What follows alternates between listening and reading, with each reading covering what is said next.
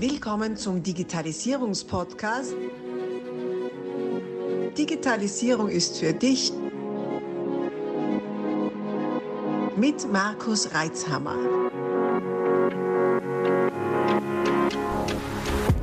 Hallo und herzlich willkommen zu einer neuen Ausgabe meines Podcasts Digitalisierung ist für dich. Fachkräftemangel Teil 2. Lassen wir uns doch helfen. Zuletzt habe ich mit dir meine Gedanken zur Lehrlingsausbildung als Erleichterung im Hinblick auf den Fachkräftemangel gesprochen.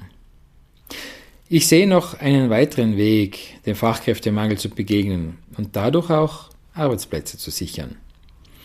Und dieser Weg ist die Automatisierung. Ja, wirklich. Ich sehe die Automatisierung als ein Mittel zur Sicherung von Arbeitsplätzen. Möglicherweise wunderst du dich, wird doch Automatisierung gemeinhin als Feind der arbeitenden Menschen angesehen. Die Automatisierung, die Menschen überflüssig macht. Auch wenn wir oftmals in romantischer Verklärung in die Vergangenheit blicken, ich bin froh, dass ich nicht als Abtrittanbieter, Urinwäscher oder Gasriecher meinen Alltag bestreiten muss. Ob diese Berufe anerkannt und wertgeschätzt waren, entzieht sich meiner Kenntnis. In unseren Breitengraden jedenfalls sind diese Berufe ausgestorben. Zurück aber zum Thema. Wie hilft nun die Automatisierung dabei, dem Fachkräftemangel zu begegnen und dabei auch noch Arbeitsplätze zu sichern? Durch Effizienz und durch Arbeitserleichterung. Bleiben wir doch bei der IT. Wie viele Arbeitsschritte müssten denn getan werden, um IT-Systeme besser zu warten, zu patchen, zu pflegen, sodass Unterbrechungen verhindert, Angriffe unterbunden werden? Ja, ich habe müssten getan werden gesagt, weil diese Schritte meist eben nicht gemacht werden oder zumindest nicht zeitnah genug gemacht werden oder zu wenig oft gemacht werden. Was mich da so sicher macht, naja, die tägliche Wahrnehmung und äh, fehlende Patches ermöglichen ja den Angriff auf wichtige Infrastrukturen, legen Betriebe über Tage und Wochen lahm. Dazu muss man kein Geheimnis, äh, Kenntnis, äh, Kenntnisse haben, dazu muss man nur die Medien verfolgen. IT-Systemausfälle sind seltener geworden und doch sind sie noch viel zu häufig. Und warum passieren jetzt solche Dinge? Warum so häufig? Eben weil Arbeitsschritte hätten gemacht werden müssen. Nur wer soll denn das machen?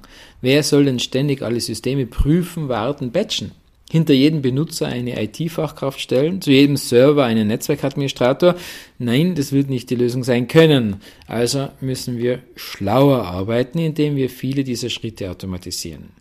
Damit brauchen wir eben nicht hinter jedem User oder bei jedem Server eine IT-Fachkraft. Aber wir brauchen eine gewisse Anzahl an IT-Fachleuten, die diese Tools entwickeln, implementieren und betreiben und pflegen können.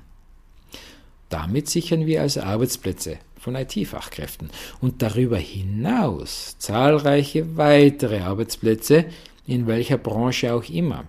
Denn diese teilautomatisierten Prozesse sorgen ja dafür, dass die Prozesse in den Unternehmen effizienter ablaufen, dass die Unternehmen wettbewerbsfähiger sind, kundenorientierter, geschmeidiger, flüssiger funktionieren.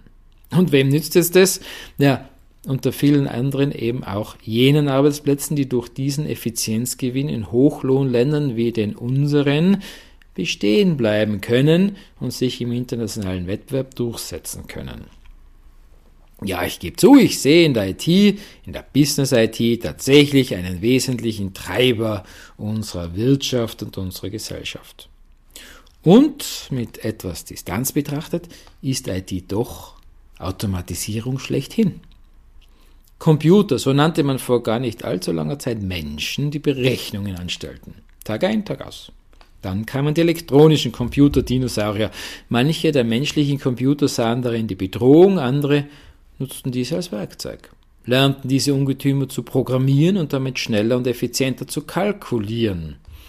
Diese Menschen haben also entschieden, das Positive zu sehen und zu nutzen, sich anzupassen, möglicherweise sogar mit einer ordentlichen Portion Freude und Neugier an den neuen Möglichkeiten – und wie wir heute wissen, sind die Möglichkeiten, sich damals vor nicht einmal 100 Jahren Bahn gebrochen haben, unvollstellbar. Es ist doch eine beeindruckende Entwicklung, die wir in der IT erlebt haben, die wir als Gesellschaft und Menschheit erlebt haben. Möglicherweise zuckt auch gerade bei dir bei dem letzten Satz ein Flämmchen der Kritik auf, nämlich was die gesellschaftliche Entwicklung angeht. Absolut verständlich. Ich provoziere weiter. Auch heute ist es eine Entscheidung. Die Entscheidung in der Entwicklung eine Bedrohung zu sehen oder die positiven Möglichkeiten. Diesen positiven Möglichkeiten mit Freude und Neugier zu begegnen und zu gestalten, wie unsere Zukunft aussehen kann. Wir können uns vor den kriminellen Angreifern fürchten und vor der Arbeitsflut an Patches und Prüfroutinen kapitulieren oder Lösungen einsetzen, wie zum Beispiel unsere proaktiven Systemüberwachungen für Server und auch Clients. Wir können damit hadern, nicht genug Kapital und Fachkräfte zu haben für unsere interne IT oder überlegen, ob ein externes Systemhaus, eben auf Effizienz getrimmt, bestimmte Aufgaben schneller und effizienter abwickeln kann, wie zum Beispiel das IT-Systemhaus Resystems, für das ich ja stehe. Wir können auf den nächsten IT-Systemausfall warten und dann schauen, was passiert, oder Tools zur IT- und Geschäftsprozessüberwachung einsetzen, wie unsere IT- und Business-Process-Monitoring-Lösungen.